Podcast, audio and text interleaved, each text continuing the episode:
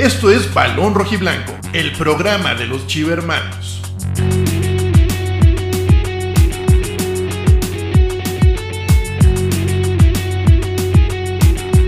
Con Octavio Gómez, Alejandro Salas, Fabricio Alarcón y muchos invitados. Para toda la banda de Balón Rojiblanco de parte de su amigo Alejandro Garista. Análisis, debate, polémica y muy buen humor. ¿Tú lo agarrarías como está? No, tú sí. ¿No? El que por se fue la vamos, seriedad. o, te esperas a, o te- o te esperas a que esté bien parado. con todos los amigos y la comunidad de Balón Rojiblanco. Comenzamos. Ahora sí, ya estamos de regreso, muchachos. Este, disculpa a toda la gente que aquí hubo un problema técnico. Pero estamos de vuelta con nuestro invitado Chema Garrido. Gracias, Chema, por, por aguantar vara. Y bueno, estamos aquí platicando el tema del periodismo deportivo en Guadalajara, las conferencias de prensa. ¿Cómo te preparas tú y, y qué has visto? ¿Qué ha sucedido en estos últimos este, cuestionamientos al año? Que es muy repetitivo de algunos colegas tuyos. ¿Cómo andan? Otra vez, bueno, buenas noches a todos, buenas noches a toda la, a la- toda la gente, Alex, Fabricio, eh, hay muchachos, a los dos, Alejandro, un, un- un abrazo muy, muy grande. Eh, a ver, hablábamos ya de, este, de este tema, ¿no? Eh, yo, yo siempre creo que nunca es suficiente para la preparación, por más que eh, uno pueda tener buena, buena visión de fútbol, buena lectura del juego, este, yo creo que la, decir que alguien está suficientemente preparado no, no, no basta, no alcanza, ¿no? Siempre hay que actualizarse, este, leer un, un- poquito, este, no dejar de ver juegos. Y lo de las preguntas repetitivas, híjole, pasa también un poco porque el, el técnico habitualmente, por no decir que siempre está a la defensiva ya en todas. En todas, en todas ya, ya se volvió como en un, como en un recurso, ¿no? Este, de, de ponerse a la defensiva. Este, sé que ha habido algunos reclamos, algunos, algunos colegas, que no le gusta cómo es cuestionado, no le gusta que, no le gusta que cuestionen su posición como técnico, que no digan, que, o sea, no le gusta Que lo, que lo puso porque es amigo del dueño. Exactamente, exactamente. No, y, y- y tampoco le gusta que, que cuestionen que es técnico. Porque dicen, no es que hay, hay quien dice que, que él no es técnico para, para, para lo que necesita Chivas, y yo lo creo también.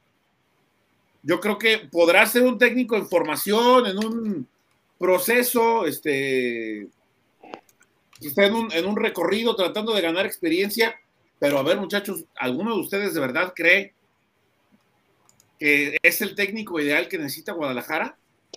Yo creo que ni siquiera es técnico de primera división, ¿eh?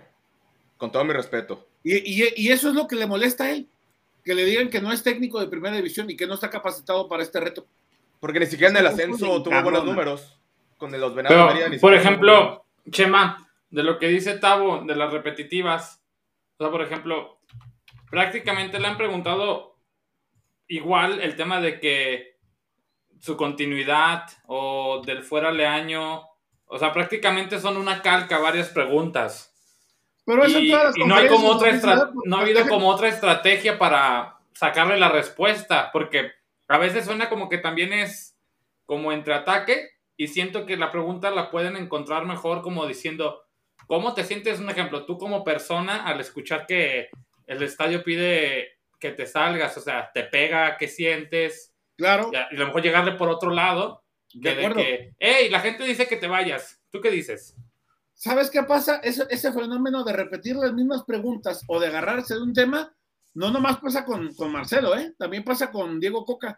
Ya, ya trae de, desde antes de la liguilla, me acuerdo que le preguntaban, ¿y cómo le haces para manejar a tu equipo ante el buen momento? Y él mismo dice, el, el mismo, el mismo Coca decía, es una pregunta que me hacen una y otra y otra.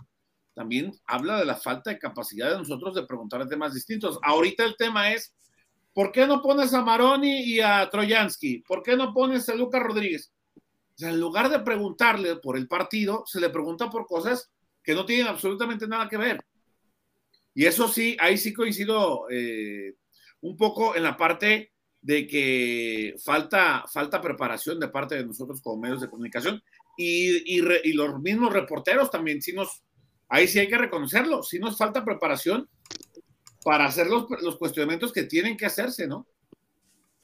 Y también lo, vimos que, que, no es un más solamente de la prensa tapatía, también este, en Monterrey, el otro día ponía esto en Twitter, este Chema, que le preguntaban a Bucetich que cómo, que cómo se come el menudo, o sea, también es algo que ya está a nivel nacional, que la prensa este, gasta sus preguntas en vez de que la gente esté informada de, oye, ¿por qué no juegas con un 9 natural? Oye, este jugador, ¿por qué está en esta posición? Le hacen preguntas que no van al caso, pues. Es más como para una dinámica como las que hace Chivas ¿eh? TV en vivo.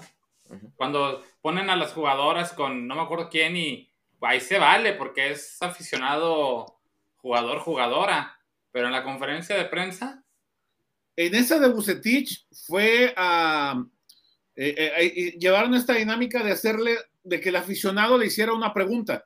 Y en este caso era un programa de aficionados eh, que, le, que, le, preguntaron a, a Bucetich que si el que si el menudo iba ah, con tortilla o con virote.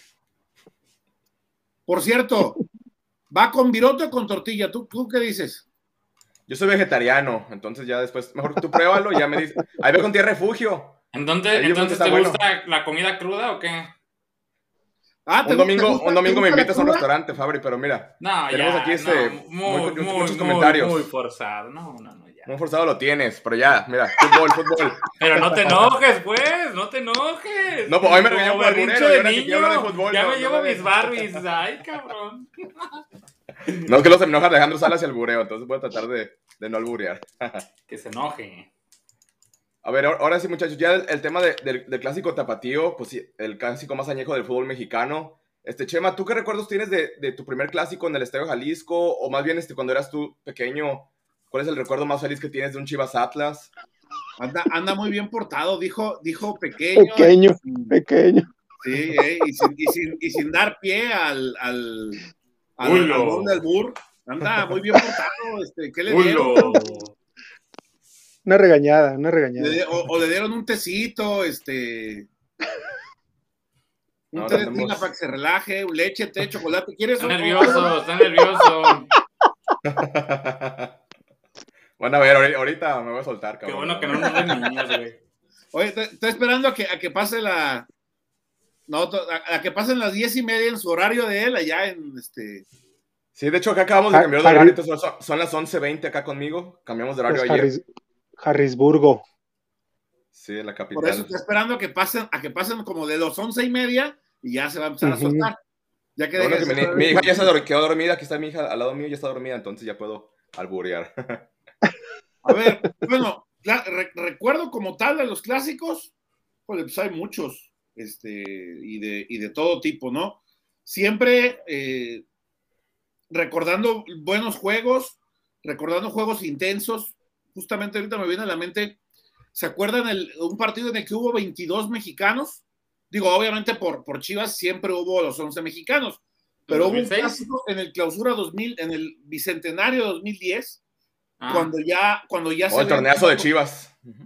Que, que, gana Atlas 2 a 0 con dos goles del gordo Alférez. Uh. Alférez, uh, sí, número 20.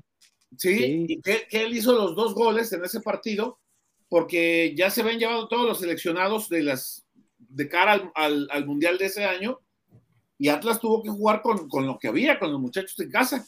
Entonces se jugó con, con puro mexicano, de los dos lados.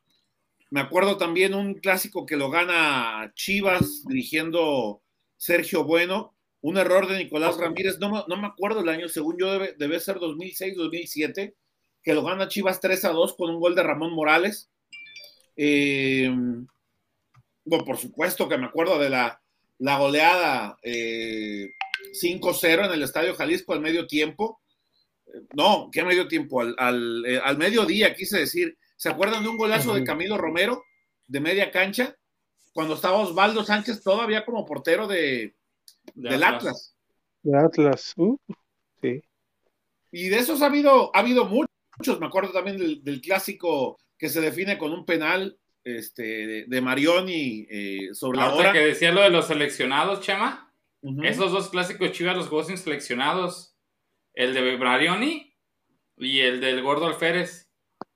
El de, el de Marioni debió ser 2014, ¿puede ser? No. 2006, ¿no? ¿no?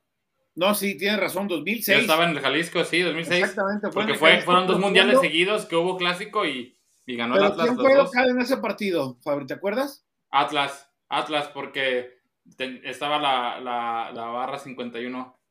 Ah, es cierto. Que le preguntamos. Aunque no se jugaron de blanco, pero así si era jugaron. cheve o era otra cosa. Y él jura que era cerveza.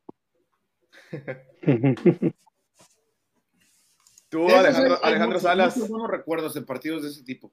Alejandro Salas de los 80s y 90s, tú que estás poqui- poquito más grande que nosotros. ¿Qué, qué recuerdos tienes de, de estas épocas de los Chivas Atlas? Pues igual eran partidos pues muy, muy este emotivos, emocionantes, pasionales, cerrados. Este, recuerdo uno también del 95-96 que ganó el Guadalajara como 5-2, algo así. Con dos goles de en el- García puede ser, no. Ese fue más adelante, ¿no? creo que fue un poquito más adelante. Sí. Y este, pues ya recientes, pues eh, creo que lo que se reflejaba un poquito más en, en los en los clásicos era eh, la paridad, pero por ejemplo hubo una época, la época de Robert de Piño, en la que en la que no dábamos una acá con las, que con las- con las- con las Chivas que nos, saca- nos echaron fuera, nos echaron fuera en unos cuartos de final, creo. Sí. Este, y, y bueno, y ya la, la, la que recientemente, pues, que, que podemos eh, citar por el, por el acaecido, pues, eh, exdirector técnico y jugador Tomás Boy, esa, esos dimes y diretes que tuvo con, con Marco Fabián y, lo que resultó, pues, eh, no solamente, pues, en, en, la cancha, sino ya también reflejado en, la afición que, se dio, pues, desgraciadamente esa, esa invasión de cancha, pero pero siempre pues con mucha pasión y yo siempre viendo pues que, que cuando trata a la gente sobre todo de otros de otro estado ya no digamos fuera de Jalisco que quiera hablar de este clásico como un clásico también regional. Este creo que también hay, ingredientes un poquito eh, que, a comparación por ejemplo el de el de Monterrey o el de Nuevo León creo que el de el de Atlas sí tiene tiene unos un, un poquito más de de, se puede decir, de picante y de, y de interés, sobre todo porque, porque Atlas este, es un equipo, eh, no que te diga que ha estado a la sombra o, del, del, Guadalajara, pero que se ha demostrado, que ha demostrado y sobre todo, pues últimamente, pues no, no dejamos de reconocer que es el, es el campeón vigente, pues que, que, este, que, le da, que le da esa sobre todo su afición le da un valor especial, un valor especial, al igual que, que el Guadalajara, pues el, el, el, ganar o perder el partido. Chema, ¿tú, ¿tú cómo fue que le decidiste ir al Atlas? A ver. ¿Y por qué? Bueno, eh, todo surge desde la época en que, bueno, estaba yo, estaba yo chavo tenía yo, uh, bueno, te, todavía anda por ahí, eh, un, un, padrino. Ahí había una pugna, ¿no? Entre la familia y. y Porque los... tus papás son chivas, ¿verdad? Exactamente, exactamente. Ahí, ahí andan mis jefes este, con, todo ese, con todo ese tema. Chivas, chivas, mis papás, ¿eh? Y mis padrinos, me acuerdo que en una, en una ocasión me llevaron a ver un partido del Atlas. Yo me quedé dormido y me acuerdo que me decían, este, te va a saludar Siboldi, ven que te va a saludar Siboldi. Yo me acuerdo mucho de Robert Dante Siboldi en la, en la época en la que él fue portero del, del club, más o menos por esa época que habrá sido noventas, ¿no? Más o menos. Desde ahí me empezó a gustar mucho el equipo. Tuvo que haber mucho la influencia de, de, un padrino y de otro muy amigo de, de, mis papás para que empezara ahí más o menos a, a salirme de lo que mis papás esperaban, ¿no? Que era este, hacerme chibastián. Y bueno, esto se fue fomentando conforme pasaron los años. Hubo una época en la que me tocó trabajar en el club también, se acordarán, y ahí se fortaleció todavía mucho más el tema. Eh, eso habrá sido ya, ya, ya de viejo, claro. ¿Qué habrá sido? 2000, 2008, por ahí más o menos, estuve como dos años trabajando en el club y ahí fue donde todavía se fortaleció mucho más esa, esa situación, mi buen Tavo. Pero sí, sí, ya, ya tiene rato de eso. Eh, la verdad que mucho se ha hablado y que me, me, han querido sacar ahí algunas cuestiones, pero ya ahí luego se las platico si quieren, con mucho gusto. Oye, Fabricio, ¿tú cómo vives los clásicos tapatíos? A diferencia del clásico es, nacional. Es el, es el único partido que me sigue logrando ponerme en modo fan. Que, o sea, que dejo de ver el juego para... Es que ya cuando estudias fútbol, trabajas de esto y así, ya los partidos ya no los ves igual que un aficionado normal. Pero este todavía sigo viéndolo en este modo, en modo fan. O sea, sí me logro desconectar de que recorrió aquí, recorrió acá. Evidentemente en algún lapso sí pasa, pero eh, procuro que sea el único partido que siga yo disfrutando, pierdo los papeles, grito, me enojo, ahí con los amigos tiro carrilla, etcétera. Y sí, es el clásico que más, es el partido que más me, me mueve, porque como yo crecí yendo al Jalisco, tanto de ida como, tanto de local como de visitante Chivas, este, pues ese, ese ambiente, yo crecí en ese ambiente y, y, es una cosa estupenda cuando todo es sano, este, el ambiente ¿Cómo? del Jalisco en un clásico tapatío. Ah, se escucha bien. ¿No se escucha bien? No, no, no te Sí. Sí, No, es sí, que- güey, tranquilo. Estoy güey en los albures, pero no tanto. No tanto. No, mira, este. Algo también que, Pero que yo sí hay en uno, los- en hay uno que, me, ver, que, me, que me encantó, ahorita que dijeron de, de, de los clásicos, el, en donde salió el tema de la megabandera en el Jalisco, no sé si se acuerdan, Fue en 2006, ¿no? 2007. Fue hace 15 años, sí, fue en el La, 2007. la, la megabandera que sacó la gente de Chivas, ¿no? Sí, sí, sí, la era de- bandera de así. punta a punta. No es por Ajá. desear, Octavio, Chupas, sí. Y eh, eh, eso estuvo impresionante porque yo ni, pues, ni Eh, sabía nada. Pero justo estaba en medio campo, enfrente del lado de las bancas, y me toca del lado izquierdo la, la, la porra de Chivas, y ves salir esa bandera. en- yo nunca había visto algo así. Entonces era cuando todavía los celulares eran de cacahuatito, que pocos tenían O cámara. sea, ¿cómo, o sea, ¿cómo costaban en ese tiempo los celulares? No, no la fuerces, Habla. mijo, no la fuerces. Unos do- 200 Que habla bien. Este, ese clásico lo recuerdo mucho porque Chivas lo ganó 2-0. El clásico donde Chicharito creo que quedaron 4-1. Ese iba a mencionar Que yo, lo- que Omar Bravo mete gol a los 14 A- segundos. Al, al minuto, a los dos. Ajá. Fíjate que a pesar de que se perdió los clásicos en la etapa Robert de Piño y Antonio Pérez, eh, me daban un plus porque eran bien pasionales. eh. Esos clásicos creo que son de los que más he disfrutado, que ha sido de ida y vuelta, o sea, que, que se competía. El de Marco Fabián y Tomás Boy. En ese sí hubo un momento donde sí sentí ñañaras porque pocas veces voy al estadio con mi mamá. Y ese día fuimos y empezamos a ver la gente bajarse y sí hubo un momentito donde dijiste, dices, ay, güey, este, ¿qué hacemos? Porque no, no veíamos claro qué fuera a pasar. Y todo el segundo tiempo, hace cuenta, en la zona que yo estaba, abajo, justo en la mitad de campo, este, estaba mucho atlista. Yo traía mi playera de Chivas, la última vez que me la llevé.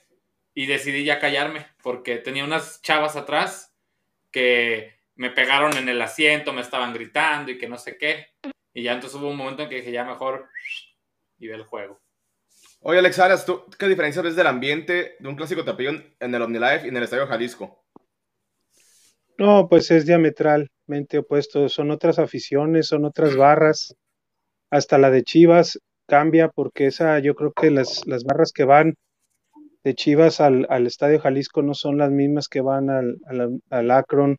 El Akron, este, yo creo que sin, sin haberlo pensado, Jorge Vergara, yo creo que fue concebido ese estadio precisamente para poder tener una visibilidad completa de, de la gente.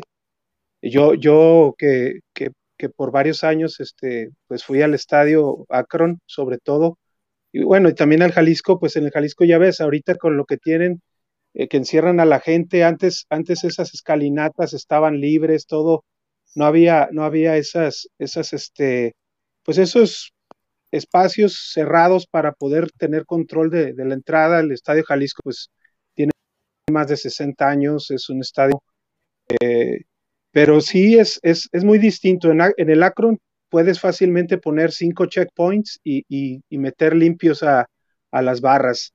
Y acá en el Jalisco, pues yo creo que todos, si, si yo me acuerdo cuando nos las ingeniábamos, ya ven cómo están las, las, la entrada, sobre todo para las zonas altas, que son escalinatas.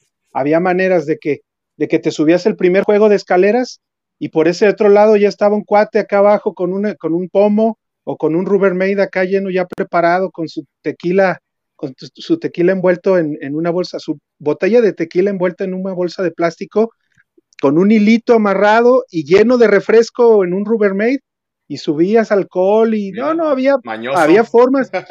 No, no, sé si, no sé si llegó Chema también a, a, ver, pero por ejemplo, cuando llegas por la calzada, había una vinatería grandísima que es donde se surtían todos los que iban a llegar al estadio. No me acuerdo cómo se llamaba esa vinatería, pero ahí te surtías y si tú te llevabas tu, tu, cantinflorita o algo, podías esconderle y decías, ahí está, jefe, le les daba hasta de probar a los cuicos. De, entrada, de entrada a, la zona de palcos nadie te prohíbe meter nada, ¿no? Bueno, antes. Ahí, está, ahí está. Antes, antes nadie te prohibía, ahora sí, no, ya. Ahora creo que Oye, pero sí es mejor el ambiente del Jalisco, ¿no? La verdad. En los clásicos contra el Atlas creo que sí, este, mucho más.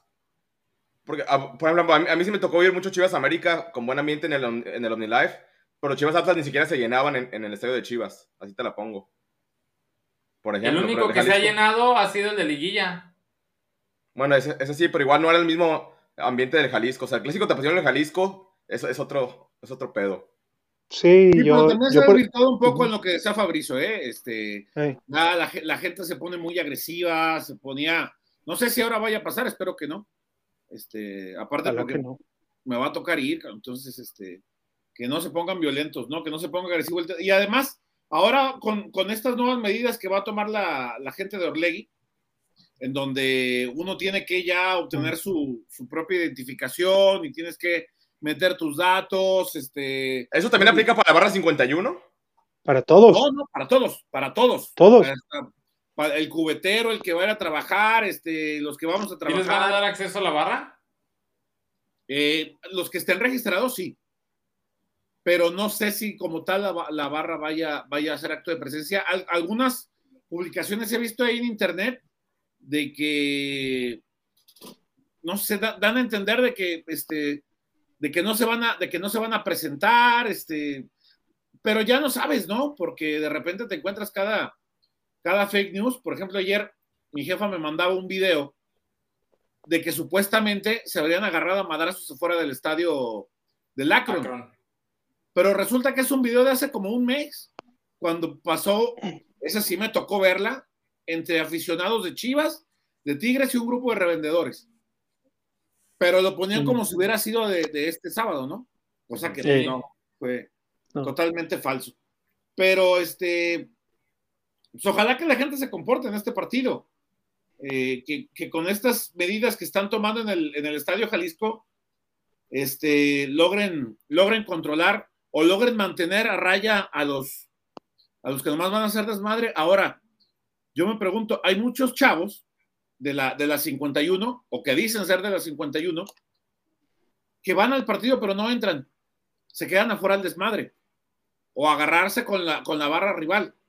Porque gracias a gente así fue que una vez a, mí me, me, este, me asaltaron. ¿Se acuerdan que alguna vez conté esa historia, no? Eh, estaba yo ahí grabando eh, un enfrentamiento entre la barra de Atlas y, Tigres, y cuando me di cuenta quedé en medio de los dos, y pues los de los, algunos de los de Atlas me, me robaron, ¿no? las cosas que traía. Pero también pasa mucho eso. O sea, pueden ir al estadio, pero no entrar. Yo por eso sí creo que de repente, y lo decía el otro día, que se vayan los que se tienen que ir. Todos los rijosos, los desmadrosos, que se vayan las barras si se tienen que ir todos por unos cuantos, pues, con la pena, ¿no?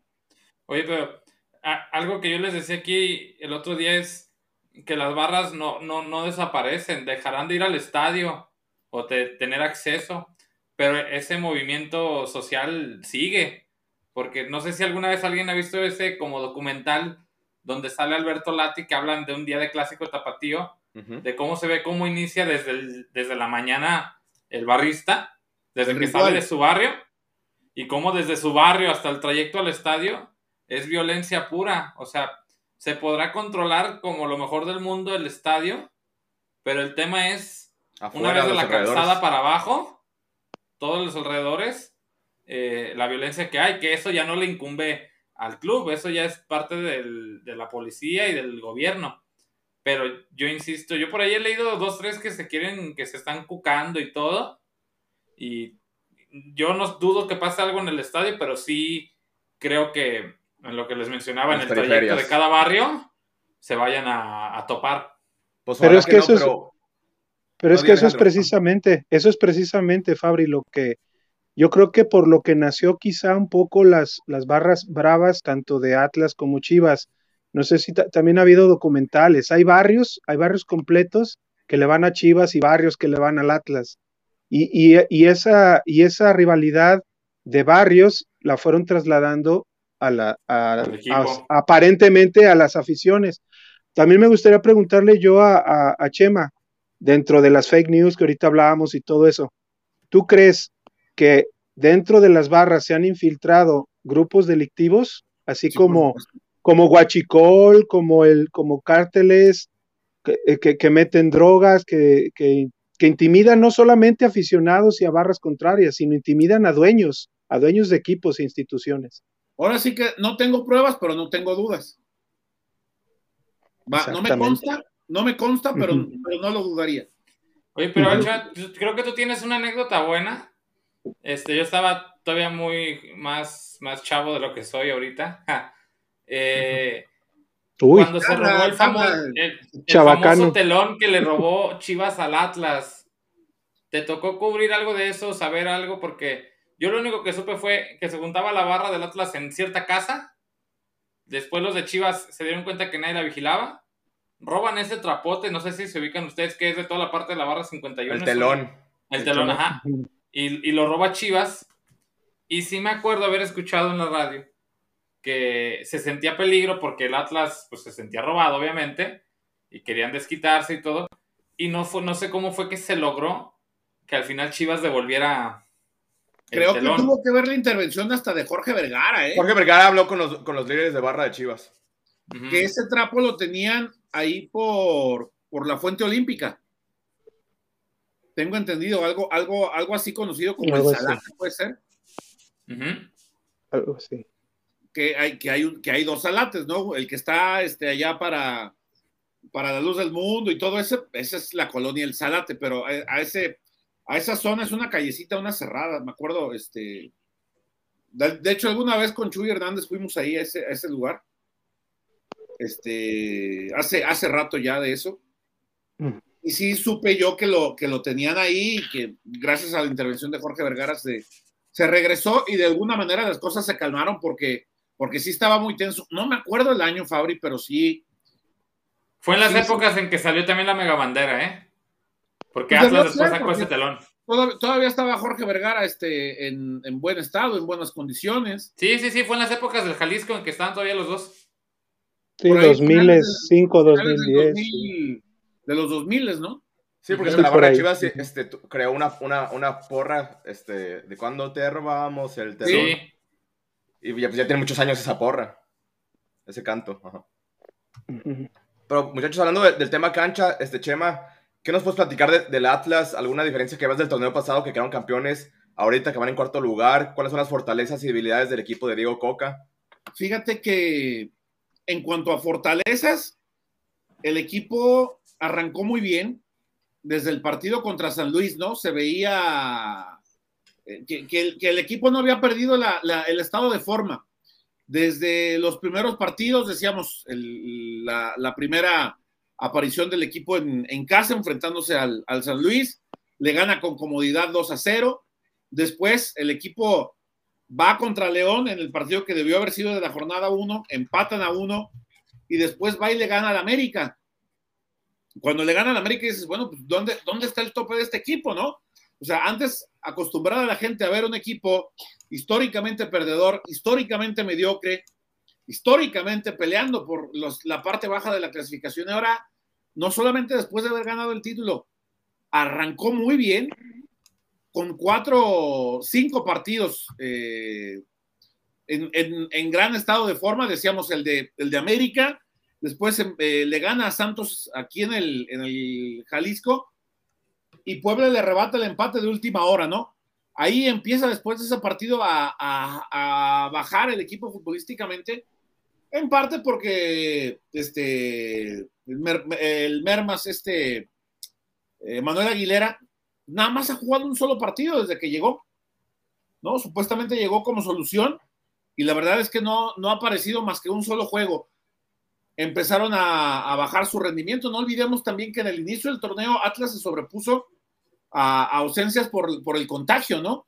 No tuvo a, Julio Furch en los primeros partidos, tampoco estuvo Julián Quiñones, y aún así el equipo estaba sacando los buenos resultados. Viene el partido contra Pumas y el equipo se cae un empate a cero que le dura un par de semanas ese bajón. También tuvo mucho que ver la parte física, por lo que ya sabemos, ¿no? El equipo tuvo apenas 15 días para descansar. La pretemporada, ajá. Exactamente. No pretemporada. Descansas pretemporada y arrancar otra vez de cero. Pierdes con, con Cholos, pierde con Pachuca y después se da este partido contra Querétaro, donde el equipo ya venía mostrando una cara de franca recuperación. Después, bueno, se da el partido contra Bravos, eh, que, que, yo la verdad habría que tomarlo también con, con, mucha cautela, esa victoria sobre, sobre Juárez, porque la verdad Juárez no, como equipo, este, no, no, no, no, no, está mostrando mucho. Y yo creo que la, una prueba importante para, para ver el nivel y para medir el, eh, en qué estado está Atlas va a ser este partido. Si bien Chivas tampoco está tan fuerte, eh, creo que salvo el partido contra Pachuca, Atlas no ha enfrentado un, un equipo que, le vaya a jugar al tú por tú. Porque sí creo, eh, eh, Tavo, Alex, Fabricio, que, amigos, que, va a ser un partido en el cual Chivas va a mostrar su cara que hemos visto siempre. O lo que fue, digamos, el segundo tiempo contra América. Un equipo volcado al ataque que va a buscar entrar por los costados, abrir la cancha y Atlas con este estilo que tiene siempre de ser un equipo más bien precavido, que se preocupa más por defenderse. Juega con tres defensas, ¿verdad? Mandé, juega, habitualmente juega con tres centrales. Aquí está la alineación del último partido, mira, en pantalla. A ver, estuvo con Nervo por, Nervo por el medio, Santa María por derecha y, y Gadi Aguirre por izquierda. Que mucha gente del Atlas, y yo, y yo me sumo en creer eso, que, que Gadi Aguirre eh, partido tras partido da muestras de que no está para primera división, que no le alcanzó el, el nivel. Se fue este chavo a jugar a la Jaiba Brava, regresó y no, no ha mostrado. Y, y, desafortunadamente, hoy por hoy en Atlas hay muchos lesionados y muchas bajas. Les decía de Manuel Aguilera, el, el Bermaldini, ¿no? Está lesionado desde el primer partido. Se fue eh, el Stitch Angulo. Eh, el Pue Gómez está lesionado se había ido Brighton Vázquez, que, se, que lo mandaron también otra vez a la, a la Jaiba Brava. ¿no? Entonces no hay centrales. Hoy por hoy no hay centrales y hay que jugar con lo que hay. Entonces, ah, por eso les decía, ¿no? Que creo que eh, con base en lo que han mostrado los dos equipos, vamos a ver el verdadero nivel de, de Atlas ante un rival que lo va a presionar, lo va a atacar y lo va a tratar de meter en su cancha. Porque Atlas es un equipo, sí, de mucha intensidad, pero que la prioridad de Atlas es defenderse bien y a partir de ahí, con base en, el, en el, lo que se le dice juego directo, ¿no? Que es ser muy frontal, lanzar balonazos al, al, al frente, que Furch la, la, la, retenga, que juegue de poste esperando que aparezca Quiñones. A partir de ahí tratar de sorprender. El tema es que... Oye, también algo que, que me gusta de, del Atlas, o sea, me caen gordos, pues es el, el, rival, ¿no? Pero, o sea, el soporteo del Atlas, Camilo, que bien juega con los pies, ¿eh? Con los pies y con las manos y con todo a ver, este, yo, yo, sé que a lo mejor se pueden enojar porque he dicho que Camilo Vargas es el, el mejor portero del de, de fútbol mexicano. Yo creo que ahorita está en top 3 del, del, de los porteros pues. en, en, el continente. De los que están jugando acá, ¿eh? porque ya si lo vamos a comparar con el Divo Martínez, ya, ya es otro nivel. Pero por lo, que menos. saca puntos. Exactamente, ¿cuántos puntos le ha dado el equipo, no?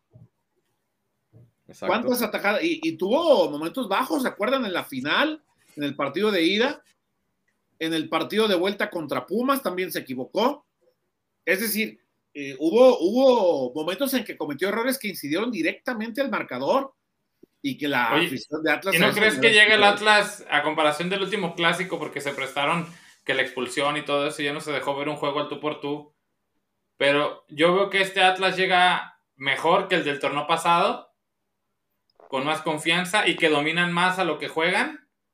O sea, yo, no, yo, no veo que, yo no veo que Chivas sea un total, totalmente someta al Atlas. O sea, yo sí veo al Atlas que va a haber fases del juego en la que va a poder este, contrarrestar a Chivas, pero en competencia, no en, no en sentirse menos, tirarse atrás, etcétera. O sea, que sí va, con sus armas, va a poderle enfrentar un buen partido, si es que todos se mantienen 11 y 11 y, si es que se dan las condiciones para ello. Porque si Chivas le arrebata la pelota al Atlas y lo logra encerrar en su campo, Atlas no, se siente incómodo sin la pelota. Ya también lo hemos visto muchas veces, ¿no? Que le deja la pelota al rival desde el torneo pasado y con, base en robar la pelota y con intensidad de, de, buscar el ataque, de ser agresivo, también le puede, le puede, le puede lastimar, ¿no? Y el tema de la portería en Chivas, Alejandro Salas, bueno, hoy fue cumpleaños del Guacho Jiménez. Ya lleva dos partidos seguidos de titular sin recibir goles. ¿Cómo has visto el Guacho este, en su regreso a la titularidad con Chivas? Pues bien, ¿no? O sea, yo, yo, independientemente de lo que, por la razón por la que, por la que logró la titularidad, yo creo que el Guacho, pues, ha sido como, me hace recordar en los tiempos de, de de Mitchell cuando estaba esperando este, la oportunidad hasta que, hasta que la dejó por completo primero eh, Osvaldo Sánchez, Osvaldo Sánchez. Bueno, ¿quién dijiste, Fabri? Talavera. Talavera, ¿no? Ah, Talavera en la liguilla. Bueno, Talavera, pero, pero antes, pero antes, antes también estaba ahí también como esperando de, Osvaldo, o sea, por mucho tiempo estuvo siempre ahí, este, aguantando y, y, este, esperando la oportunidad, y ahora que Gudiño, pues, resulta que le gusta, le gusta la fiesta y a la esposa y a él le gusta tomarse fotos acá tomándose una, una bebida refrescante, este, pues... A ver, cuenta. ¿Podrá haber pues, abonado el tema de lo del contrato, Chema? Eh, yo, yo, creo que, yo creo que tiene que haber más lo del contrato. Yo eso de las fotos no me las sabía. Saca se dijeron que había llegado medio enfiestado en entrenamiento. Digo, ¿quién no? No, va, pero... lo del contrato ya había renovado el año pasado, Fabricio. El año, el año pasado, pero, pero firmó por un año. Y se le acaba en junio. Y no quiere mm. renovar. Esa se las, se las cuento rápido. ¿Con contratos por un año con la edad que tiene Budiño? ¿Contrato sí creo que haya sido un año. Lo que digo es, ¿por qué firmaron a alguien tan joven a un año? O sea, fuera Molina, órale. Pero Gudiño, un año. Porque fueron las condiciones que puso Gudiño. Él firmó mm. por un año y ahora, en la búsqueda de, se sentaron a platicar para ver la, renovación, Gudiño dice, ¿cómo no? Le renovamos, nada más súbele tantito. Ya no estuviera también de nivel, ¿no? Pues no, y se ha mantenido, ¿no? O sea, ha, sido pues, como. Es, mejor que Toño Rodríguez. Sí, mejor que Toño Rodríguez. No, pues qué varita tan baja, no manches. Ha sido el año en que más estabilidad ha tenido Gudiño, ¿no? Podríamos sí, Bueno, que, esta temporada ha tenido unos errorcitos por ahí de los que le habíamos visto antes. La temporada pasada estuvo muy bien, la verdad. También, también Fabri creo que habló el otro, el otro programa de que él lo veía un poco ya usa las camisetas más sueltas, no se ve la masa muscular tan, tan, sí, es que desarrollada. Que, están arriba del porcentaje de grasa. O sea, Gudiño, Vega, este, Cisneros, Cisneros, Cisneros el lateral. O sea, tú Carlos, ves, o sea, con las playeras tan, tan, tan fit que son ahorita, es fácil darse cuenta. Y de repente tú te das cuenta, por ejemplo, el caso Vega y Gudiño, que de repente ya la talla de playera aumentó. Y empiezas a ver ciertas cosas y dices, si está subido de peso. Yo, yo soy esto, yo no me había fijado en esa parte, ¿eh? Sí, y por más que Juan va a salir a decir que no y que siguen la dieta y todo eso. No, pero ya fuera, fuera de Verde Valle, pues ahí como los cuidan, ¿no? O sea, lo que comen en sus casas.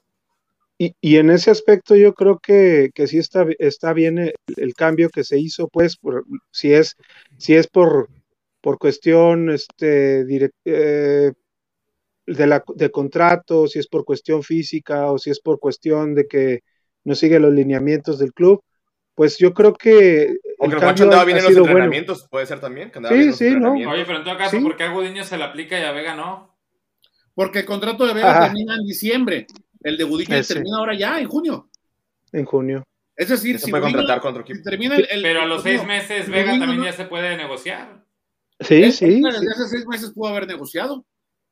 Hay quien Ahorita Gudiño. va a la MLS, eh, ojo. ¿Gudiño?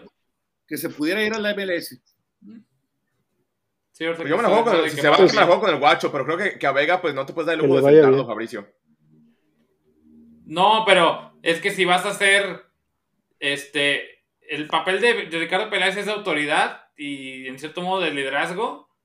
Y si con unos sí y con otros no, también se presta que, que hagas daño al vestidor. Sí, Fabricio, ¿cuáles ha renovado? A, Vega no lo ha renovado. Gudiño se le está por ir. No, no, que le aplique ahorita a, a, a Gudiño esto y a Vega nunca se lo aplicó. Yo creo que a Vega, también, este, es, más bien esto que le están haciendo a Gudiño es un mensaje a Vega. Si no te alineas, ojo, capaz que hasta el Mundial lo andan bajando, ¿eh? Yo no creo que en este, en este, este, digamos, ¿cuál sería la palabra adecuada? Si, bien ya no existe este tema del pacto de caballeros, los dueños siempre se, ponen de acuerdo para, para ser el dueño, el principal, el principal beneficiado en lugar de ser el, perjudicado con este tema del, pacto de caballeros. ¿Ustedes creen que van a dejar que vaya Alexis Vega a mostrarse el mundial y al término del mundial se puede ir sin contrato? No. ¿Creen que, ¿creen que lo vaya a permitir Chivas? De ninguna manera. Pero qué diferencia, en el París ya saben todos que se va Mbappé. Fíjense, por ejemplo, allá en, en, Europa, el París ya sabe desde cuándo se va a ir Mbappé. Y pese a todo, no lo van a dejar sin jugar.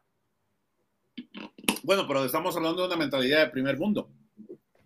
Aquí Peláez está haciendo las mismas de Higuera, ¿no? ¿Se acuerdan con Alanís? Sí, con Alanís, claro. ¿Cómo? fue sin la pretemporada. Chorizo porque no hay lomo. Oye, este Alejandro, hablando de, cumpleaños, ya dijimos del guacho. Ahora mandar un mensaje de cumpleaños a Peláez, a, nuestro querido director deportivo. ¿Hoy cumpleaños? Pues sí. ¿Hoy cumpleaños? No lo anunciaron. ¿Cómo no? ¿Cómo no? Claro. Alejandro se le preparó. Ah, perdón, no hizo Twitter todo, el día. Habla Alejandro. Tú no, tú no sigues eh, eh, en IG. No, pues muchas felicidades a, a Peláez, porque la verdad, para conseguir un trabajo este, por dos años sin hacer prácticamente nada, y, y luego sobre todo, eh, tener tan poquita memoria y ser, y él convertirse en lo que él criticó de personas, que es ser un pelagatos, este, pues yo creo que es de valar, es de valorarse, es de valorarse, la verdad. Muchas felicidades, Peláez. Alex, pero ¿por qué dices que no hace nada? Si todos los días va y se sienta con su cafecito ahí a ver el entrenamiento y no saques nada. Ah. no, pues imagínate, imagínate, o sea, digo, ha, de ser difícil, ¿no? Ha de ser difícil llegar así, luego, por ejemplo. Todos los días ahí a las nueve y media de la mañana con su tecito, ahí a toda madre, viendo el entrenamiento sugiriéndole al técnico qué jugadores sí poner y quiénes no poner. Pero Chema, ya, ya aclaró, ya aclaró este, este Amaury, Amaury ya aclaró con David Faltes en el fútbol picante que, que este pelazo el que puso a Leaño de, de, no es porque no mames, pinche declaración bien política. No, no manejan al equipo como si fueran niños, ¿eh? No sean mal pensados. ¿Y por qué está Alejandro Manso entonces en el club? Porque es un niño grandote. Chupas. Es un, es un pues, Se casó con la hermana. ¿A poco? ¿A poco estaba en el radar Alejandro Manso para ocupar ese puesto? Claro que no, está ahí porque. A lo mejor sí, cuando, cuando se hizo parte de la familia. Ya nada más esperaron a que terminara su curso de, la. ¿Pero qué club se estaba peleando a que Alejandro Manso se incorporara a sus filas? Nadie. ¿Qué club se estaba peleando año como DT? no, nadie. Pero, pero, lo que dijo a Mauri es una declaración política, lo dijimos ayer. Ni modo que salga a decir que pues, tiene a Peláez de adorno. Y fíjate. Es... que nadie le pregunta, ¿eh? A Maori. Nadie le preguntó cómo, cómo dirigen al equipo. Dicen, no es que la gente piensa que lo dirigimos como si fuéramos unos niños. Nadie había dicho eso. Él solito y puso eso en su. Y fíjate, y fíjate, no como niño, pero yo creo que Chema en esto va a estar de acuerdo conmigo. Creo que en este momento, antes el Atlas, cuando se manejaba, este, no, no digo que como niños, pero con la directiva que tenía antes, antes de que se hicieran TV Aztecos y luego ahora con Grupo Orlegui y todos, de socios, sí se manejaba un poco entre las familias y todo, y había muchos, muchos roches y muchos piques cuando venían las elecciones, y creo que ahora Chivas ya no tiene esa parte de socios, este Chivas ahorita sí da mucho, da un chingo de pena, mucho más que el Atlas, que el Atlas ahora sí se ve de menos organizado dentro de sus dentro de sus bases, de su base como, institución y directiva. Chivas somos un pinche me reír cada semana. Cada semana damos nota de algo. No puede ni decidir nada solo. Es una, es una pinche vergüenza.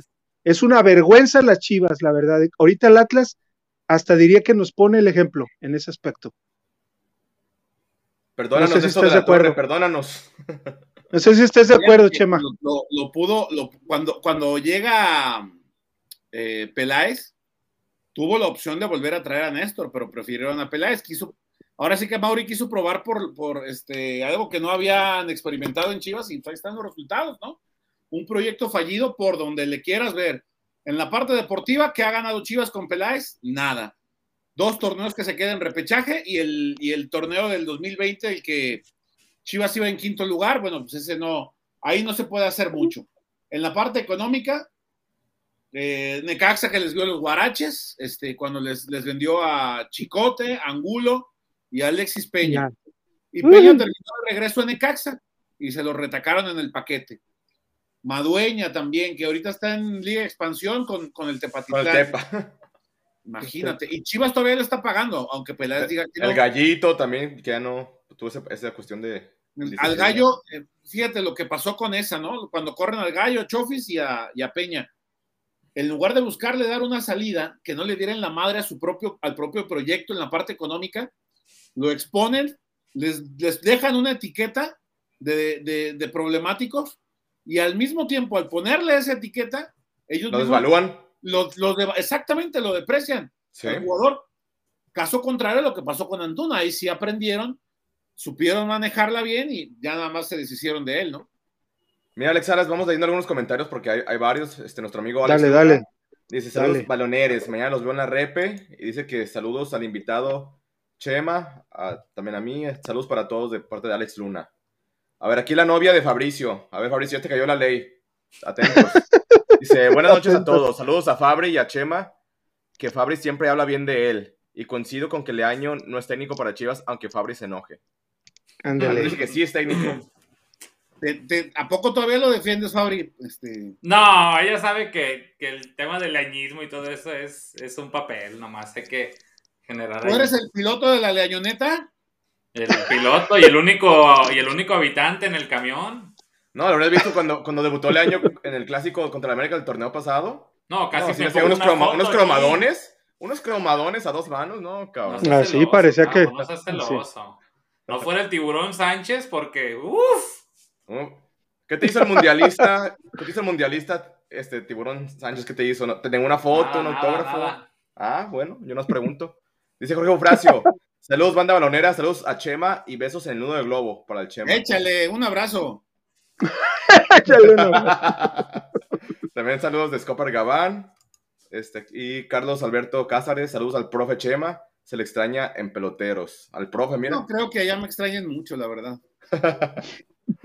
¿No crees? Ni, ni un Jesús Hernández, ¿no crees que te, que te extraña? no, no, a lo mejor Wario sí, eh, el César a lo mejor sí. también. Mira, aquí Sara González. también, mira. Desde Tijuana, nos manda saludos. A lo mejor, a lo mejor ya sé, a ver cuándo se da una vuelta por acá, Sonia. Y ahora, bueno, ya hablamos un poquito del Atlas, del tema cancha. Alejandro Salas, ahora de Chivas. Chivas, ¿qué tiene que hacer para ganar al Atlas el, el próximo domingo en el Estadio Jalisco? Rezar. No, tendría que pasar muchas cosas. Yo, yo creo, por ejemplo, no sé si Chema está también de acuerdo conmigo del partido pasado. Cuando sufre la expulsión el América y se queda con 10 hombres, lo que hace el año que tenía pensado es, es ahora sí poner un 9. Y creo que ese momento precisamente no era para poner a un 9, porque precisamente ahí iba a estar muy cerrado, muy encerrado JJ Macías, ahí entre defensas. Entonces, yo desde ahí veo un problema. Leaño entrega, eh, este, plantea malos partidos desde el principio, entrega primeros tiempos, el segundo tiempo, en el segundo tiempo toma decisiones erróneas en cosas que yo siento que son básicas para un entrenador de fútbol, que es simplemente ver que cuando un jugador, cuando un equipo pierde un jugador, tiene que rearmarse y este tan, tan se vio eso que en el segundo tiempo el, el defensa lo metió a la América ya, ya faltando muy poco tiempo para terminar el partido. Y solo fue por un pequeño agobio que, que, eh, que aparentemente Chivas estaba haciendo, pero al final el América tuvo dos para ganarnos. Yo siento que, que no le va a ganar Chivas al Atlas y van a perder, y yo creo que ahora sí van a perder no 1-0, van a perder dos o tres, con dos o tres goles de diferencia. Yo creo que perdía 2-1. No, le ves, no, le no, no le ves el, el, panorama? Yo la verdad sí. Yo, yo, yo, veo que, que, la defensa, por ejemplo, ahora que no vamos a tener a Olivas, siento que porque está fuera por un mes, va a ser una va, va, a ser una prueba muy dura para ti, va a regresar. Yo creo que va a ser que siento que todavía. pollo. Yo creo que van a poner a Va a ser pollo y va a ser el que está vigilando a Furch. Estoy casi que a mí me, da, va a ser el me, me, da, me, da, miedo. El tema de, de Briseño me da miedo que vaya titular porque es muy. Sobre todo en un clásico. O sea, la, estar muy, muy cuidadoso de las tarjetas, ¿eh? Con Briseño. Ok, Siempre y pega. lateral derecho, ¿a quién vas a poner? No, ¿Al Chapo, van a poner al Cone Brizuela. Va a poner a Brizuela, yo creo. ¿Y, qué, no, y, qué, ¿y quién, le va, ¿y quién le va a ayudar? ¿Y, ¿Y, quién le va a ayudar a Brizuela? Con Quiñones. ¿Mier? No, no, no, no, no. Ay, Dios mío, no, no, no. Mira, yo ahí veo un problema de, de entrada. De entrada por la forma en que yo creo que, que sigue imaginándose este Leaño que juega las Chivas o que van a jugar con su, este, con su sistema. Yo por eso pienso que va a ser un desastre y lo, y lo, ya les dije, dos o tres goles mínimo, porque la defensa está mal y con lesiones de Olivas, que era el que más o menos, el que menos un poquito se había equivocado, ahora sí, solamente dependemos de Mier, dependemos de Mier, porque Ponce por el lado izquierdo, ay Dios mío, con este, ¿cómo se llama el que está por el lado derecho, Chema? Es Quiñones, Furch. Torres, ¿sí? Jairo Torres. Ay, y Jairo, no, ay, Dios mío. El Jairo, el Jairo, híjole. Yo la verdad sí la veo muy, muy dura para Guadalajara. ¿La ves dura? ¿Tú también la ves dura, Octavio? Ay, sí. no, yo creo que la siente. Mejor, mejor. No, no siento nada, qué chingado. A ver. Y de, de Chivas, tú, tú no, andado muy, ¿qué le diste, Fabricio? Anda, anda muy amarrado, ¿eh? No, es que lo, lo, le hice enojar en la mañana. ¿A mí? No, pero ahorita ya se suelta, ahorita se suelta, ahorita se suelta. No, es que no quiero que se vean los, los temas, ya después que entremos en cotorreo, ahí lo que gusten. Pero a Oye, ver, pero eso. a ver de... o sea, de lo que decía el Alex, sí es cierto, o sea, hagan, hagan una, un recordatorio. Chivas, ¿qué te gusta? ¿Cuántos torneos tiene Chivas con errores de los centrales? De los centrales en específico. Ponce, pues ya sabemos que es diario, pero de los centrales en específico, desde los no errores de Mier, que era constantemente. Oye, tan buen jugador que es mano a mano y tú no lo quieres, cabrón. ¿Mano a mano? Ay, a ver, es que, o sea, sí, y te reconocí que te gana el mano a mano, pero en todas las otras fases defensivas te, te aniquila. Sí, sí, la, la, yo, yo nomás lo hago por echarte carrilla, ya sabes. Sí, Puedes sí, decir, sí. para que te vayas mano a mano. Y a ver, en tu opinión, Chema, y te voy a hacer la pregunta un poco formulada. El otro día que yo fui a ver a Chivas, eh, yo a, a, la Morzona no lo vi tan mal como en redes sociales se suele decir. ¿Tan? O sea, sí y, lo viste mal, pero no tan mal. En ciertas cuestiones, pero no que, que te eh, influya tanto en el funcionamiento del equipo. ¿Por qué? Yo siento que varios, como leen el juego, piensan que muchas veces la Morsa tiene que ser el que tiene que recorrer de banda a banda, hacer las coberturas y que los centrales nunca tomen una responsabilidad de hacer una permuta a los laterales. Y muchas claro. veces siento que se le castiga de más a la Morsa en esos recorridos laterales cuando es el único 5, el balón va de lado a lado, recorrió al lado derecho el cambio de juego, ni de pedo te va a llegar. La permuta la tiene que hacer el, el central atrás del lateral. Y muchas veces se le ha castigado a la Morsa, yo creo que de más, por cuestiones que... El, el, otro día al término del partido pude platicar con alguien del cuerpo técnico y así se la canté directita. ¿Por qué? ¿Por qué prefieren hoy por hoy a, a la Morsa en lugar de, Lalo. de Lalo, o por ejemplo el caso de Beltrán, ¿no? Que fue el, que, el, el cambio que hicieron. Y me decía este, esta, esta persona que en el cuerpo técnico valoran mucho lo que les aporta la Morsa desde la parte de la, inteligencia y la visión que tiene del juego. Que a lo mejor sí puede verse, y de parte nuestra, dice, yo entiendo que ustedes lo ven medio lento, este, medio patarato, ¿no? Este, que ya ven en una que quedó medio descompuesto, en una jugada por la derecha que amaga con meter un centro y hace un cambio de ritmo. No me acuerdo quién era. Este, hace, hace rato incluso vi el, vi el video y quedó mal parado. Se perfila mal, eh, le, cuesta con el tema de los recorridos, pero que es un jugador con la inteligencia suficiente para poder meterse inclusive como tercer central cuando el equipo lo necesita, para sacar la pelota y para tener la visión de juego y la inteligencia que todavía no tiene, por ejemplo, Lalito, ¿no? Eh, que, que, mucha gente lo está pidiendo, el propio Beltrán, que puede ser este, el, el, el que va a dos áreas. Eh, pero, pero usted, ¿Ustedes sí ven a Beltrán como único, como único cinco? ¿Sí lo ven en esa posición, como único cinco? No. ¿A Beltrán? No, ¿verdad? Pero deja que termine lo de la morsa. No, esa parte, ¿no? Que, que, lo ven como el, como el, como el líder de la, del, del medio campo, cuando no, ahora que no está Molina, ¿no? Y que por eso le han, le han dado un respaldo muy grande y le han dado un gran valor a lo que, a lo que ellos consideran en el cuerpo técnico que, que les está dando la morsa. Por eso hoy por hoy no, no, no, han, no le han movido tanto ahí, ¿no? Y obviamente el muchacho también está ganando en confianza. A ver, te, se equivoca una, dos, tres veces y no lo mueven, evidentemente, pues el muchacho se siente, se siente respaldado por el cuerpo técnico, ¿no? Ya hasta fue capitán, imagínate. Claro. Sí. Mira, aquí este, comenta Fernando Rivera, maestro Chema, ¿por qué los cambios de Marcelo Michele Año son únicamente laterales? Porque, pues es lo que quisiera saber también yo.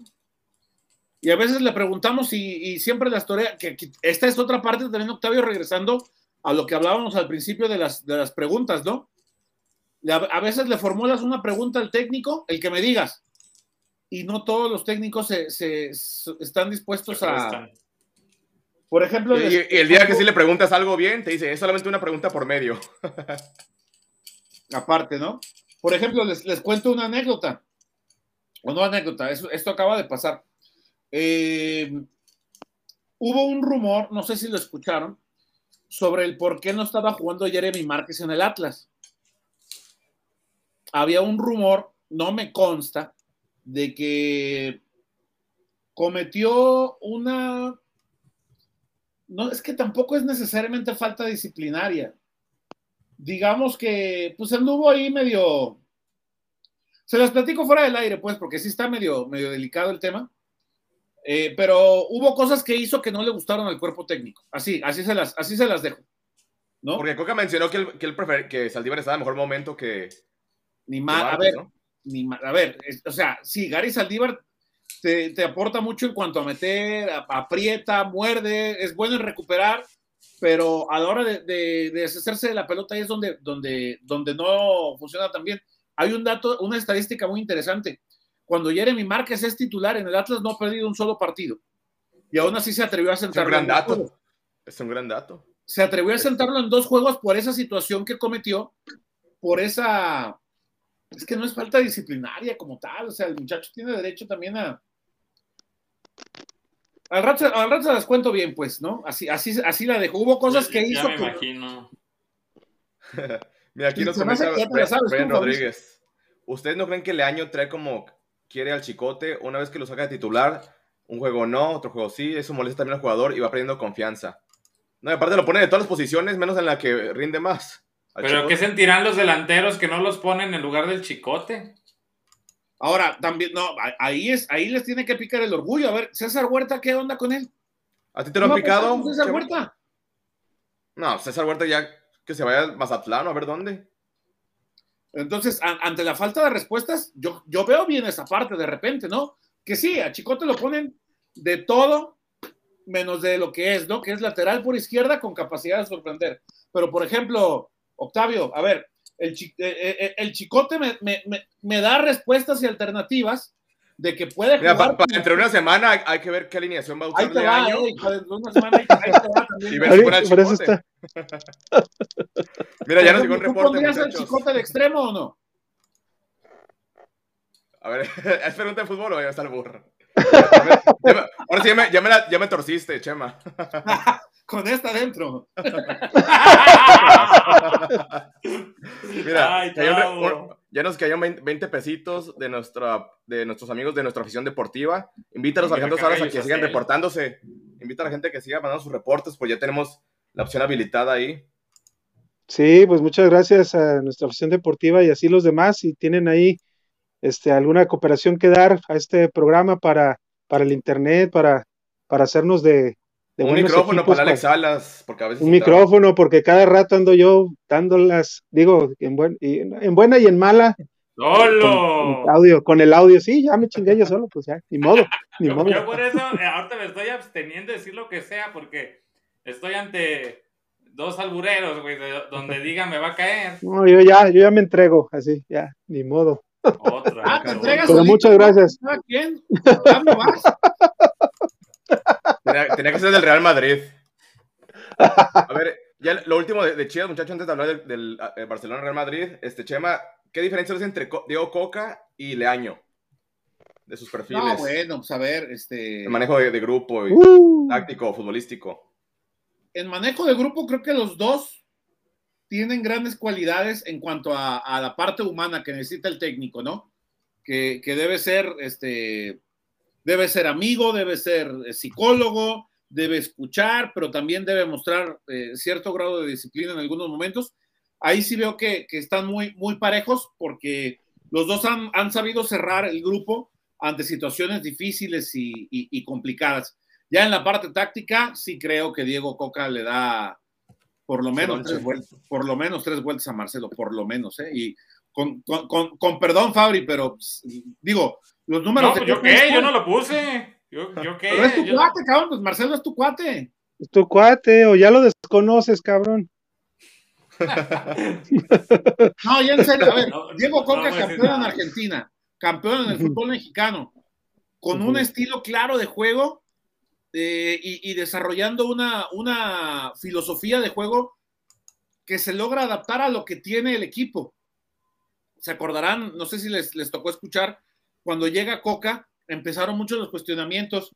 Es que ¿por qué juega así? Y me, su- y me sumo, yo también lo, lo- lo cuestionaba directamente, que este equipo estaba ¿Te lo acostumbrado. sumes? Cabrón. Ah, no, a ver. No, güey, escuchando bien. Seriedad, Este- señor. Tiempo, tiempo. Tiempo, tiempo. Tiempo. No, a ver, eh, se, le, se le cuestionaba a Coca que este era un equipo acostumbrado a jugar a otra cosa. La, la afición estaba también acostumbrada por filosofía a ver otro tipo de fútbol.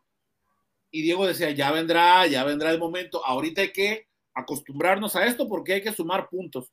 Y el equipo fue, fue poco a poco, creció hasta que entendió bien esta idea y a la afición rojinegra no le quedó otra más que, más que asimilarla. Ahora sí de que... Pues, ¿Qué le reclamas? Oye, pero no te acuerdas, desde inicios del torneo pasado, que platicábamos y te decía, para mí tiene toda la pinta que mínimo va a llegar a la final.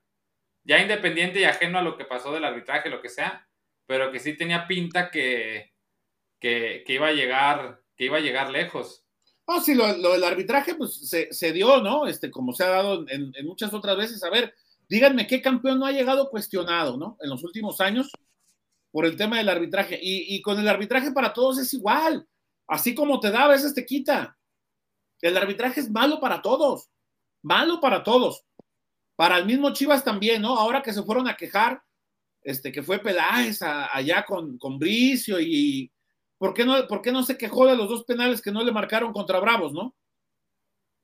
Es, es decir, No, y sí es cierto, ¿eh? Porque hay un. Hay algo horrible ahorita en el arbitraje. Que tú ves todas las divisiones y está para llorar. Ayer el ejemplo, ahorita no es programa de eso, pero ayer para llorar el del femenil en el clásico. Es, y lo que, digo, y lo no que es pasó en la noticia. expansión, Fabri, ¿te, acu- te acuerdas? El, el árbitro que le, que le manoteó el jugador del Atlante. Sí, Que sí, poco sí. le faltó para darle un chingadazo. O cuando Chivas Sí, o sea, tuvo 12 jugadores en cancha. sí. hace el Ajá, partido con Ajá, Santos. hazme el favor, esa de 12 Ese ni con los niños te pasa, güey. Al que le, grit- al que le gritoneó en el Atlante, al siguiente partido lo pusieron en el bar en el de Chivas contra Santos.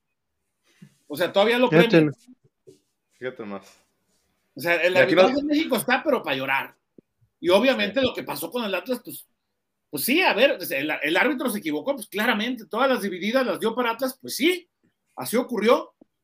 Ya vendrán otras en las que el Atlas le, le- le van a meter ahí alguna daga, ¿no? Sí, que para ser campeón, obviamente también tienes que tener buen, buen fútbol. O sea, no es por arte de magia ser campeón. O sea, eso sí, yo lo acepto, pues. Tuvieron sus ayudas, pero también algo, hicieron, algo hizo bien el Atlas para ser campeón. O sea, Sí, claro, fue y le ganó a Pumas en, en Ciudad Universitaria de visitante. A ver, en la liguilla también al Atlas le metieron alguna daga, ¿eh? Contra Rayados en el partido de ida. Hubo un penal sobre Quiñones que no se marcó sobre el final. Y de ese no se dijo mucho. Obviamente, con todo lo que pasó después, ¿qué se iba a decir, no? Y, y- y Así con es. justa razón. Pero el, el- el equipo se sobre... A ver, otra, la de la final. Este, do- cuando expulsan a, a Gigliotti que esa, de esa no se habló tanto de esa como se habló, por ejemplo, de la de dinero, que también era muy cuestionable. A, a final de cuentas, les digo, yo, yo creo que el, el- el error del árbitro es parte del juego y como en unas te, te, te toca que te claven la daga, en otras te favorecen. Es lo malo. que el domingo no es el caso, ¿no? Que el domingo deje jugar, que no sea factor para que haya un resultado para cualquier equipo. Mm, Y, mira, ya están planteando el pronóstico para ya ahora sí hablar del Barcelona-Madrid. Del Chivas Atlas, yo me quedo con un 0-0. Es lo que, lo que veo para este domingo. A No, ver, no este, creo que se queden sin gol. Fabricio. Yo creo que lo va a ganar Atlas 2-1. Alejandro dijo que goliza, ¿no? Creo que Sí. goliza del Atlas. dice. dos o tres, tres uno en contra Chivas. A ver, Chema, el atlista, Yo, yo invitado. creo que 2-0 o 2-1 a favor Atlas. Sí. A ver, ahora sí, muchachos, la, la previa del, del Real Madrid-Barcelona. Chema le va al Barcelona, yo le voy al Barcelona, Alejandro le va al, al Madrid y Fabricio es del Atlético por el Cholo Simeone, del Atlético de Madrid. Ah, ya vi la ver, serie, este- ¿eh? Está muy Sí, buena, está muy sí. buena. Sí, la verdad. Todas las series de Amazon de fútbol son muy buenas, la verdad. Eso es lo de Todas. Chivas, que estuvo muy, como muy a la carrera. Sobre todo los Y últimos. medio episodios. forzadona también, algunas cosas. Sí, la verdad. Y a, no- y a los de la prensa nos ponen como los ojetes, los culeros, pinches periodistas. Y al chicote, ¿cómo lo, lo empinaron sabroso en toda la serie? Pobre, ¿no lo soltaron? Exacto. Pero a ver, Hasta este lo pusieron a el- platicar. El tema del Barcelona, este- ¿qué mejorías has visto con Xavi desde que se fue este Koeman de director técnico? ¿Qué mejor has visto en este Barcelona? Que últimamente, la verdad, este, lo he visto muy, muy bien. Fíjate que volvió, volvió a las bases el Barça, ¿no? Volvió a, la, a la esencia del club, a apostar por jugadores de, de cantera, apostó por volver al estilo el, el del ADN Barça. Le ha caído muy bien la llegada de, de Aubameyang. Yo creo que ha sido la- lo, lo mejor que le pudo pasar la llegada de, de. Y también este Adama, ¿no? Este, que, que, Touré, ajá. que, que regresó al club, le- se ha entendido bastante bien. El otro día golean al, eh, al, al- a los Asuna. Habían goleado también 3, 3 a 1 anteriormente. ¿Quién fue? Hace como, como dos semanas. eh, en fin, el, el- el equipo ha, ha vuelto a la, a la Al. Valencia le ganaron 4-1 al Valencia. Al Valencia le ganan 4-1, exactamente. Y al Napoli 4-2. que se habló mucho de que se festejó esa victoria como si hubiera sido de Champions y todo eso. A ver, pues si ya estás en la competencia, pues, la tienes que celebrar, ni modo que, que no festeje, ¿no? Pero bueno, se, se entiende, ¿no? Esa, esa parte de, de- de la crítica. Eh, y, y por otro lado, el Madrid que tuvo momentos en que empezó a dejar dudas hace un par de partidos, empata con, eh, con el Villarreal en, en la cerámica y después tuvo otro empate, creo que en casa, empate a cero. No me acuerdo, eh, no sé si, si se acuerdan ustedes de, de A ver, Alejandro, madridista, dinos. Ahorita les digo. Pe- pero que el equipo ser daba la impresión preciso. de que tenía ciertos altibajos. Ya con la victoria de hoy, el equipo vuelve a, a demostrar, también después de la gran categoría que mostraron ante, ante el París, de que sigue, sigue en gran nivel, ¿no? Yo creo que al, a- al partido le beneficia como tal, como espectáculo, que el Barça está retomando otra vez el buen nivel, el buen fútbol y sobre todo lo que decía, regresando a las bases futbolísticas para entender qué es lo que se busca apegados a su forma de pensar, porque yo no veo al Barça, por ejemplo, saliéndose de su ideología, o por ejemplo, Fabri, ¿no? Con el, con el Atlético que hace un par de torneos empezó a jugar ofensivo, eh, eh, iba más al ataque. Eso no es la esencia del Atlético ni lo que es Simeone. Y aún así, más o menos le, salían las cosas. Ahora, regresando a lo que ha sido siempre, obviamente después de tanto tiempo, hay inconsistencias, pero siempre, siempre se preferirá que un equipo gane o pierda como sea, pero que respete una idea de, fútbol y su esencia, ¿no? Y eso es lo que hoy por hoy está haciendo el Barça. Yo siento que les pasó, tipo lo que le pasó a, los Chicago Bulls cuando se va Jordan. Se va, pero quedó un buen equipo. Aquí con Barça no tanto, pero ya se fueron armando mejor.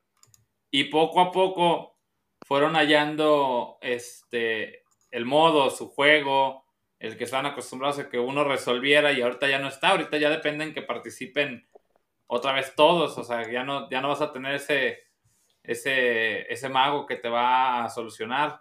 Yo lo veo un poco así, o sea, como que a lo mejor sí les puede costar un añito o dos para ya volver otra vez a, estar peleando el campeonato directamente. También hay jugadores, este Chema, que están recobrando su nivel como Dembélé. Ahora está en gran momento poniendo asistencias, buenos pases. De, se iba a ir, ¿no? Pues se iba a ir. Estaba que se iba, ya lo querían echar. Ya, este, le quedan. teniendo muy buenos partidos últimamente. Yo creo que le, vino bien la, la, apretadita que le dieron, ¿no? Sí. A, a, ti cómo te vendría una, petra, una apretada? Apriétamela, ahorita. No, pero. ya, solito, solito. Del, hoyo, del, hoyo, del hoyo, del llovido. ¿Cómo? No te escucho, a ver, más fuerte. A ver, Alejandro, platícanos de tu Madrid. Este, que hoy ganó al Mallorca 3 a 0, ¿verdad? De visita. Este, las fortalezas del Madrid para enfrentar al Barcelona el próximo domingo. ¿A qué juega el Madrid? Eh, platícanos. Bueno, nomás este, abonando un poquito, porque también veo al rival, pues, al, Barcelona. Yo siento que ha, que ha mejorado mucho el Barcelona, porque sí, vuelven a las bases, pero sí tiene mucho que ver eh, el regreso de, de, Adama, el regreso de, eh, de Dembélé, pues, a, jugar, pues, de Ferran, de Aubameyang, o sea, que han hecho, que han hecho buenas este, gestiones, sobre todo para, para traer jugadores, aunque sea a precio cero, pues, pero, y, que ya no hacían mucho en otros equipos, pues como Aubameyang y, y Traoré que también estaba, no recuerdo con quién jugaba, pero, pero sí, sobre todo, y, per, y el, juego de Pedri, Gaby, en fin, este, creo que, el Barcelona está subiendo y está encontrando por fin, que yo creo que ya desde hace dos o tres años debió, empezar, eh, ah, debió haber empezado y no haber dejado que, que Messi con sus amigos y sus cuates hubieran hecho del Barcelona lo, lo, que quisieran y a lo mejor no se hubiera sentido tanto el, golpe, pues, como, como fue el quedar fuera de, una Champions y estar jugando, pues, ahora en la Champions de segunda, ¿no? En la, en la de segundo nivel, pues. Este, el Real Madrid, yo, yo sí pienso que tiene eh, eh, en, su base, eh, al principio estuvo jugando bien Vinicius, y, parecía como que ya se estaba consolidando, pero Vinicius últimamente ha venido hacer el mismo un poco acompañante, un poco ayudar, ayudarse, con, eh, tratar de combinar mucho con Benzema, pero sí depende mucho de Real Madrid de tres jugadores, yo siento, base. Bueno, cuatro. Ah, bueno, columna vertebral, Courtois, Alaba, Casemiro, Modric y Benzema. Y de ahí, y de ahí este, puedes mover un poquito. Asensio va y viene, Rodrigo, desgraciadamente, ahora salió, al parecer nomás es solo el golpe, a lo mejor sí alcanza a estar, pero no podía apoyar. Este también eh, salió lesionado Mendy, que ese sí, ese sí, sí nos falta. Ay, Dios mío, cuidado con, con tener por ese lado a Marcelo, que Dios nos bendiga. Este, y, por el otro lado, pues Vázquez, Lucas. ¿Eh? no, no, Marcelo, pues. Sí, no, Marcelo para jugar 90 no.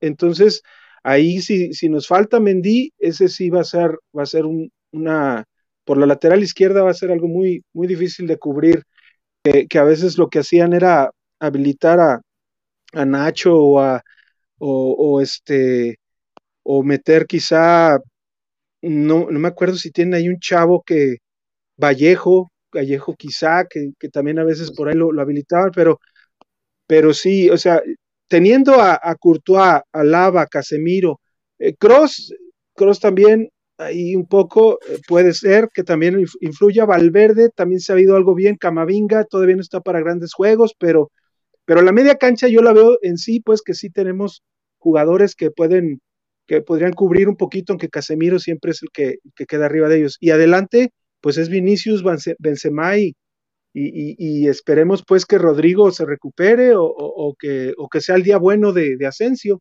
porque Asensio también tiene un disparo de media distancia increíble, buenísimo. Y, y, yo creo pues que este, que este partido, muchos, ahora precisamente yo, yo a veces me echo el chiringuito después de, de los partidos, pues porque me gusta el show que hacen esos cabrones. Pero, pero yo creo que la liga no está para nada este, tirada. O sea, eh, si gana el Barcelona y gana el partido que tiene pendiente, están a siete a nueve puntos, se ponen a nueve puntos. Sigue siendo una mucha distancia, ¿no? Nueve puntos para. Nueve puntos en diez fechas, híjole. Bueno, yo todavía no la daría. Sí, muy, porque muy, difícil que, que, remonten eso, pero sí será un, gran clásico. Creo que va a haber muchos goles y mucho espectáculo, que eso es bueno por los aficionados. Está aquí nuestro pronóstico, muchachos, antes de irnos, porque aquí Fabricio tiene unas preguntas para, para Chema, pero pronóstico del clásico Barcelona-Real Madrid. Este, yo veo un, un vistoso empate 3 a 3. A ver, este. Sí, va con muchos goles, va a estar bueno. tribunero, tribunero. Ojalá que gane Barcelona, pero sí veo un, Juan en Madrid, entonces también creo que este, tener el apoyo de la gente del Madrid también eso les va a beneficiar. A ver, Alejandro Salas, tu pronóstico para el domingo. Yo creo que gana el Madrid eh, 2-1.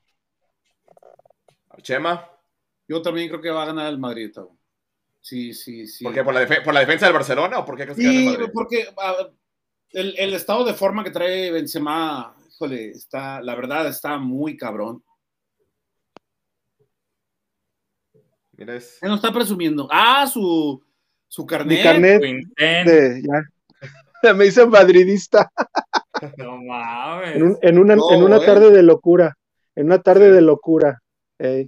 A ver, si, algún día se me hace. No, te le sacan captura, no, si quieres meter con tus datos, ¿eh? Ay, güey, de veras. La regué. No, nomás es el número, nomás es el número. Ah, bueno, está bien, está bien. Nomás es el número. Nomás es el número. Del, tema defensivo de, Barcelona, que por ahí puede estar la, la papa para el Madrid, ¿no? Sí, el, el, tema defensivo del Barça y, que, que, el Madrid no te perdona. El, el, Madrid no te la fía. La verdad, ¿qué más quisiera, no? Un, pero siempre digo, una cosa es lo que quiero y otra cosa es lo que creo. Y yo creo que por, por, la forma que está teniendo el, el Madrid de la ofensiva, que cuando parece que las cosas no, no caminan y no funcionan, del minuto 65, 70, el equipo avanza, va con todo, se te deja como un tren, como le pasó al, al París, y no, no, te la, no te la fía, ¿no? Tarde o temprano. Y de local son más fuertes esta parte, con su gente. aparte, sí, sí, sí, Entonces, digo, ¿qué más quisiera, no? Que un, un empate, una victoria, pero la verdad la veo muy, Ojalá que sí. A ver, Fabricio, ¿qué, pregunta tenías antes de, irnos para el Chema sobre el año? Sí, tengo dos. Ahí va una. ¿Te llegaron a decir algo, Chema, cuando subiste tus videos de las locuras de Marcelo? No. no, te pregunto, ya lo habíamos hablado en privado, que, que se veía que cuando le preguntabas, tú creo que te diste cuenta también, claro, que cambiaba el, aspecto Marcelo. Ajá, sí, bien cabrón. Fíjate que nadie me dijo nada. Este, quien no lo haya visto, ahí los, ahí los invitamos a ver el, son dos videos. Eh, ahí en el canal, ahí en Fútbol con Cerebro, eh, subimos dos videos sobre pues anécdotas, ¿no? Este, historias de, Marcelo Michel en otros momentos de su carrera que, que dices, está cabrón, ¿no? Este, no sé si. si la de Cristóbal Colón en Mérida? No, esa la tengo para, para, para la parte 3. Ups. ¿Qué, pasó, Fabri? Esa, según yo, esa que mostraste, Pablo, es cuando estaba en el colegio, según yo. ¿Sí? Según yo, ajá, según yo, es cuando Te van a volver a tumbar. En el colegio. No, no, no, ¿qué? Pero, este, es que tenemos un, conocido en común, Chema. Es que, ¿sabes qué pasa, Fabri? Es, lo que decía hace rato. Marcelo ya le, han, le hemos pegado tanto y con justa razón que ya para todo está muy a la defensiva. Para Pero desde el día uno. ¿Mandé? Desde el día, desde, desde que no salía conferencia, ya es que lo hablábamos en privado y que no salía conferencia, conferencia, y que desde el día uno se notaba. lo están cuidando demasiado, demasiado en la parte de. Digo, a final de cuentas es la chamba del departamento de, de, medios, ¿no? De, de cuidar sus intereses, que no se le vaya a ir, porque ya ves, en la, en la llegada del aeropuerto para el clásico, cuando fue su primer partido, no dijo, le vamos a callar la boca a todo México. Y eso fue pues a un Claro. Y desde entonces le han, le han metido cada, este, cada apretón ahí. él solito se ahorca, él solito se ahorca. Y con el, y con el debido, y, y Chema, con el debido respeto, pero pido antes que iniciemos un minuto de silencio por mi amigo Tomás. O sea, ¿qué onda? O sea, hasta, digo, está bien, está bien que, que, que, en paz descanse y todo, que si quiere el tuitee y le mande un mensaje personal para él, pero echar a perder un minuto de la, del, se veía luego luego que desde ahí ya estaba. Aparte, espérense, cabrón. Oye, la, oye, la cara de los colegas, todos, ¿no? Si vieron, y los que estuvieran en vivo, ¿no? Y todos así, como que, ¿qué pedo? Oye, como dice el señor Malgrano, qué mamada ese tipo de consejos, la verdad. Qué mamada, exactamente. Y la, y, la, y la otra, Chema. Tú dame la respuesta, Chema, dame la respuesta. Para dentro de una semana, si quieres, con mucho gusto. No, hay para la otra. La otra pregunta, Fabri. De, de, lo que nos puedas contar, Chema, sobre que tú decías que no planteaban los segundos tiempos en el cuerpo técnico, o Marcelo, pues, en Chivas cómo, cómo luego para no, no hacerte quedar mal. O sea, ¿qué fue? O sea, ¿qué fue lo que, lo que, te, dijeron en el aspecto de que nomás planea el primer tiempo y el segundo no es más reactivo? ¿O, cómo fue eso? Yo, yo creo que pasa, a ver, yo, yo la, la percepción que tengo, preguntando también a gente que sabe y a otros técnicos ya con, con mucho más recorrido, eh, escuchando también a otros, a otros colegas, eh, es que el equipo prepara un escenario que es el que todos conocemos, ¿no? Vamos a ir todos al frente, vamos a, ir con nuestras unidades, la vamos a de balón. Eh, vamos a la tenencia de la pelota, la ocupación racional de los espacios, un concepto que a Marcelo le gusta mucho, este de la ocupación racional de los espacios, de que estén todos al ataque, pero que sepan dónde exactamente colocarse en el campo rival para aprovechar los, los espacios que te deja el, contrario. Eso lo preparan muy bien y lo hacen bastante bien. Cuando el equipo tiene la pelota y se ha visto, yo creo que pocos podríamos cuestionar o pocos podrían cuestionar que el equipo se ve bien cuando tiene esa propuesta de ser agresivo, de ir al ataque, de, de tratar de meter al rival en su campo, como pasó contra América, pero no le funcionó. Y así va a haber muchos partidos, ¿eh? Así le pasa también a, un poco, también hay que decirlo, eh, no Fabri, el descargo también de, Marcelo, que hay muchos técnicos también, a ver, le pasó hoy al Manchester City contra el, contra este, el Crystal Palace, 0-0 termina el partido, y el, el, Palace se, defiende atrás y ahí te da la pelota y ya te bolas. Con eso de que, eh, equiparando conceptos, ¿no? De los de Marcelo y los de Pep Guardiola. El tema es que este equipo no planifica los escenarios de partido cuando el rival te quita la pelota.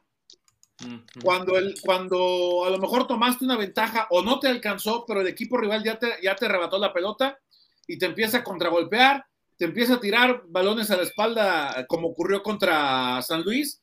¿Se acuerdan que mandan un, pelotazo a la espalda del Cone Brizuela? Una gran jugada de, de, de Rubens y de ahí surge la jugada del primer gol.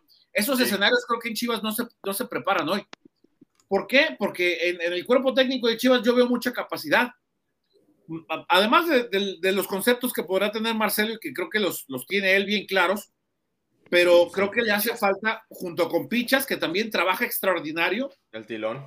El tilón, por supuesto, pero un técnico que les, que les sepa decir, a ver, ahorita que no tenemos la pelota hay que organizarnos bien, hay que pararnos bien atrás, hay que estar sólidos, no hay que dar espacios que no te ganen las espaldas. No, no, no permitas que el, que el defensa. ¿Qué pasó, por ejemplo, con el gol de, Miguel Ponce, ¿no? El golazo. Muy buen gol y todo, pero ¿qué coño se estaba haciendo Miguel Ponce en esa zona del campo?